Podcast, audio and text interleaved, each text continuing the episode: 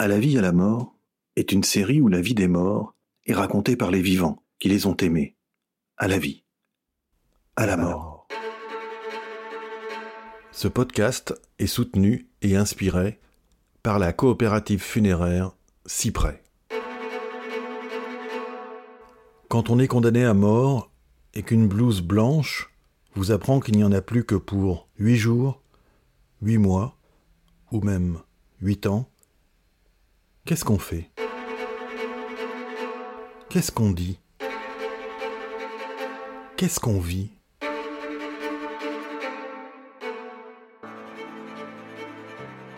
Lorsque j'étais gamin, je me souviens avoir été fasciné par un feuilleton américain dont j'ai oublié le nom. Le héros n'avait que quelques mois de sursis avant de mourir.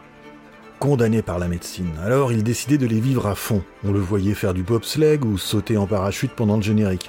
Le type, il faisait le tour du monde, séduisait des sortes de James Bond girl, mais en mieux, hein, et filait des uppercuts à des tordus qui ignoraient qu'ils n'avaient plus rien à perdre. Un héros, quoi. Sauf que dans la vraie vie, les vrais héros arrivent à peine à sortir de chez eux. On n'est pas seulement condamné à mort, on est aussi confiné à vie. Ça a été un cancer des poumons à petites cellules qui a été diagnostiqué, donc c'est incurable. On s'est tout dit très vite. Dès qu'on l'a su, on a tout de suite dit aux enfants la vérité en fait. Donc elles étaient petites, hein. la grande elle avait 14 et la petite elle avait 7. Donc on leur a dit qu'on allait se battre. Et après, entre nous deux, ça n'a pas été une période facile. Parce que moi, je, lui ai proposé mon aide, mais lui a refusé l'aide. Donc là, il s'est enfermé dans sa chambre pendant. À la vie, à la mort. À la vie, à la mort. À la vie, à la mort, deuxième épisode de l'histoire de Florence et d'Éric. Destination Agen.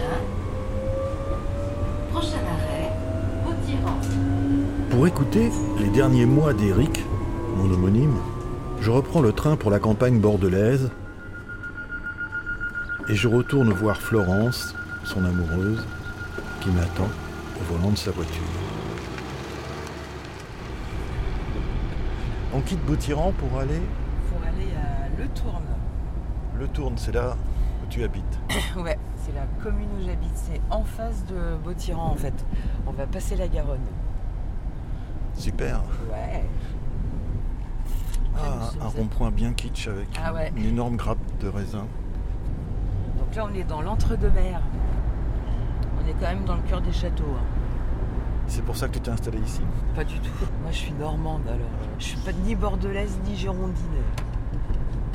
Bien que je sois gironde. C'est ce que disaient des proches. Mais oui. Pourquoi y a-t-il tant de bordelais alors que leurs femmes sont girondes euh, Je crois même qu'ils disaient les bordelais sont stylés alors que leurs femmes sont girondes. C'est vrai, c'est la bonne citation. Tu connais tes classiques. Oui, moi, je connais que des proches. Et que celle-là. ah, bah, ça, ça. Ah, ça y est, le tourne. Voilà. On tourne vers le tourne et on arrive Et à on le arrive tourne. au tour avec son unique bar. Et un rond-point un peu moins kitsch. Un peu moins kitsch. Une épave de bateau et Et oui, parce double cyprès comme dans les cimetières. C'est ça.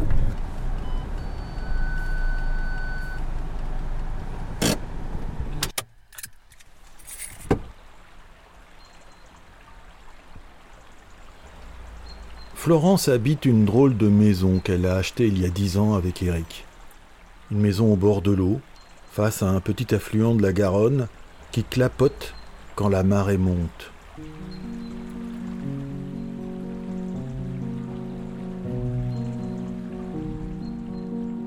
Il y a des fleurs, des statuettes et des citations sur le mur. Je ne veux pas gagner ma vie, je l'ai. Boris Vian. Quand mon jardinier arrose le pied de ses plantes, il arrose en même temps la plante de ses pieds. Raymond DeVos.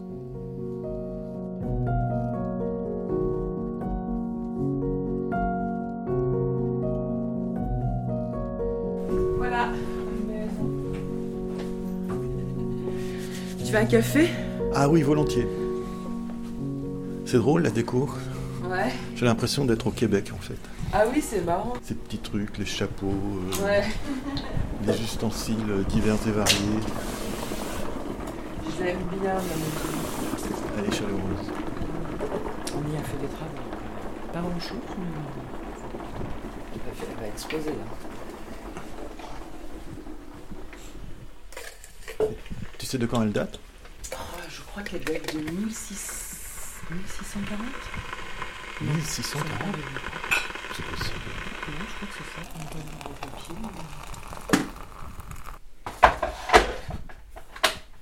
Salut le chat.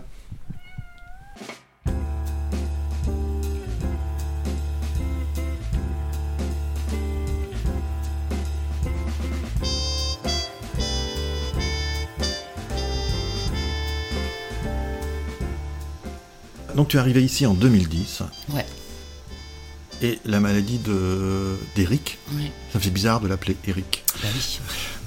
La maladie d'Eric a commencé en quelle année? Ça a Premier comment- symptôme. Euh, les premiers symptômes, alors je crois que ça faisait un petit moment que ça arrivait, mais on se posait pas. Enfin, lui en tout cas, c'est pas dit, je vais m'inquiéter. Mais en tout cas, on a eu le diagnostic a été posé en juillet 2016. Mm. Il se plaignait de douleur en fait euh, au niveau des- du cœur, là à gauche. On a passé l'été, on était en colo en ce moment, à ce moment-là ensemble. Et là, ça allait vraiment pas bien du tout avec des crises, euh, des, moments hyper violents, mais vraiment, hein, à, tout jeter dans la maison. Et puis des moments euh, hyper euh, fatigués, épuisés, enfin voilà. Et donc il a fini par aller chez le médecin, qui euh, lui a dit bon oui, on va regarder, euh, c'est peut-être un petit peu psychosomatique. Et donc en fait il est allé passer une radio euh, de la thyroïde, donc il y avait effectivement un problème de thyroïde mais ça n'expliquait pas la douleur. Et en fait, c'est le radiologue qui a écouté ce qu'il a dit, et là, il lui a fait repasser une deuxième radio. Il est descendu un peu plus bas, et là, ils ont découvert des tumeurs assez grosses au poumon. Deux grosses tumeurs, hein, 5 cm et 10 cm. Donc, euh, ça devait être euh, ancien.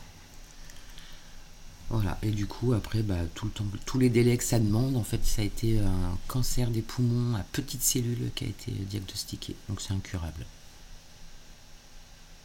Vous le saviez? Ouais. Comment ça s'est passé à ce moment-là? Est-ce que Tu veux dire au moment de l'annonce? Ouais Mm. Parce qu'il y a le diagnostic et il y a Ouais, le fait ouais, si, on, si on réception. dit que c'est incurable, Mm. déjà est-ce qu'on lui a dit Ouais, ouais, on lui a dit. En tout cas, moi, je l'ai, il me l'a dit très vite. On s'est tout dit très vite, en fait. Parce qu'on attendait, il y a quand même eu du délai hein, entre euh, le mois de juin et le diagnostic. Il y a eu un mois et demi. Et après, la prise en charge des traitements, ça a été fait dans la foulée. Et donc très vite, il m'a dit que c'était incurable, qu'il y aurait de la chimiothérapie, de la radiothérapie, mais qu'il y avait très peu de chances d'en ressortir. Après, je pense que lui a lu, a lu beaucoup de trucs sur le net. Moi, j'ai rien lu.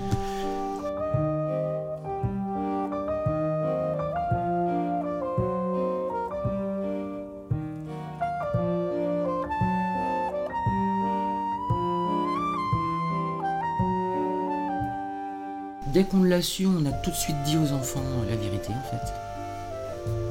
Donc elles étaient petites, hein. la grande elle avait 14 et la petite elle avait 7. Donc on leur a dit qu'on allait se battre. Et après, entre nous deux, là ça a été. Ça n'a pas été une période facile. Parce que moi je, lui ai proposé mon aide, mais lui a refusé l'aide. Donc là il s'est enfermé dans sa chambre pendant un an je crois. Sans sortir Enfin, Bah alors moi je continue à travailler. et lui a arrêté de travailler. Bah lui il travaillait plus ouais. Déjà parce que le- bah je crois qu'au au fil du temps euh, il avait plus de contact. Enfin voilà. Et moi je continuais à travailler donc on se voyait pas. Donc je dormais, euh, j'ai quitté la chambre en fait. je dormais au grenier là dans une chambre d'amis. Et voilà, on a passé euh, mais longtemps. hein. Ah oui, on a passé 6-8 mois à plus être ensemble, quoi. Sauf pour le quotidien, pour les enfants, euh, le repas du soir, tant que ça allait, hein, parce qu'après, quand ça commençait à dégénérer, euh, bah, après, c'est, c'est encore une autre, une autre phase. Mais vous parliez de cette réclusion volontaire? Non, Ah non, non, non. Bah, je crois qu'il a fallu qu'il accuse le coup. Euh, moi, je pouvais rien dire, la porte fermée, donc euh, c'est le genre de truc que je peux pas passer en fait. Après, quand on me parlait, c'était pour s'engueuler en fait, pour se dire que moi j'étais responsable. euh, Enfin voilà, je me suis. euh, Comment ça? Bah, il me tenait pour responsable de tout ce qui arrivait, le fait que notre couple se dégrade, enfin voilà. Mais de la maladie aussi? Ouais. Mais comment? Ouais, bah ça. Moi, j'ai jamais lâché le morceau, j'ai jamais dit non, c'est pas moi le problème. moi, je suis pas malade en attendant. Pourquoi? Parce que euh, euh, ce, ce- ce cancer, c'est un cancer de fumeur ou de. Je- Alors, Est-ce qu'il fumait bah, il a longtemps fumé, mais euh, il- ça faisait 15 ans qu'il fumait plus. Après, ça peut être lié à l'amiante, parce que dans le chauffage, il a beaucoup bossé à l'époque. euh, il a beaucoup bossé dans l'amiante. C'est pas rare, quoi. Quand on a discuté avec les médecins, la limite hein, pour en ressortir, euh, tu vis 8 ans derrière.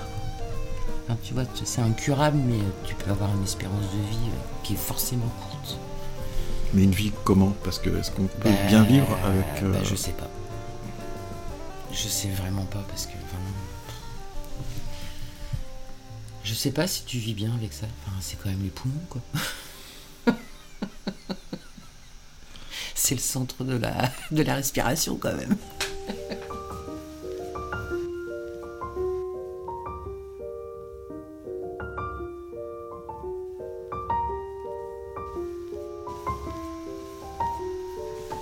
Alors, après cette période de, 6-8 mois euh, où vous ne vous parliez pas, ou presque pas, qu'est-ce qui s'est passé? Et ben un jour, il est descendu. Et euh, en fait, ça faisait trois jours que je le voyais pas. Et il est descendu, c'était un samedi matin, je me rappelle, parce que je partais au marché. Et euh, là, il m'a dit Je pense que je suis en train de mourir.